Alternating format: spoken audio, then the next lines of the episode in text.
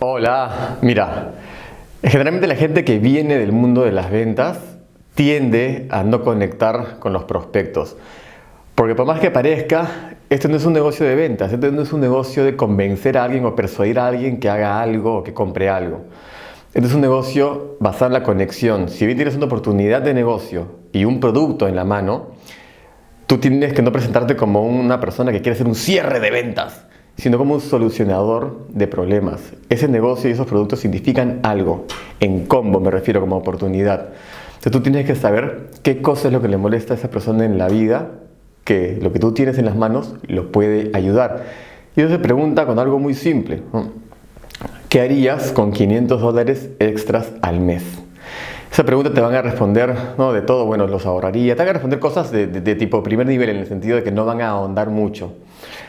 Y ahí tienes que justamente refrasear en todo caso o redundar y decir, ¿qué solucionarías con 500 dólares extras al mes?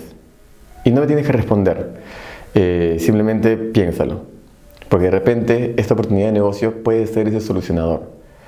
Ahí es cuando estás eh, conectando tu oportunidad con la necesidad de la persona que tienes al frente. Y ahí ya deja de ser un tema simplemente de productos y negocio y un modelo de negocio innovador ahora se convierte en algo mucho más profundo.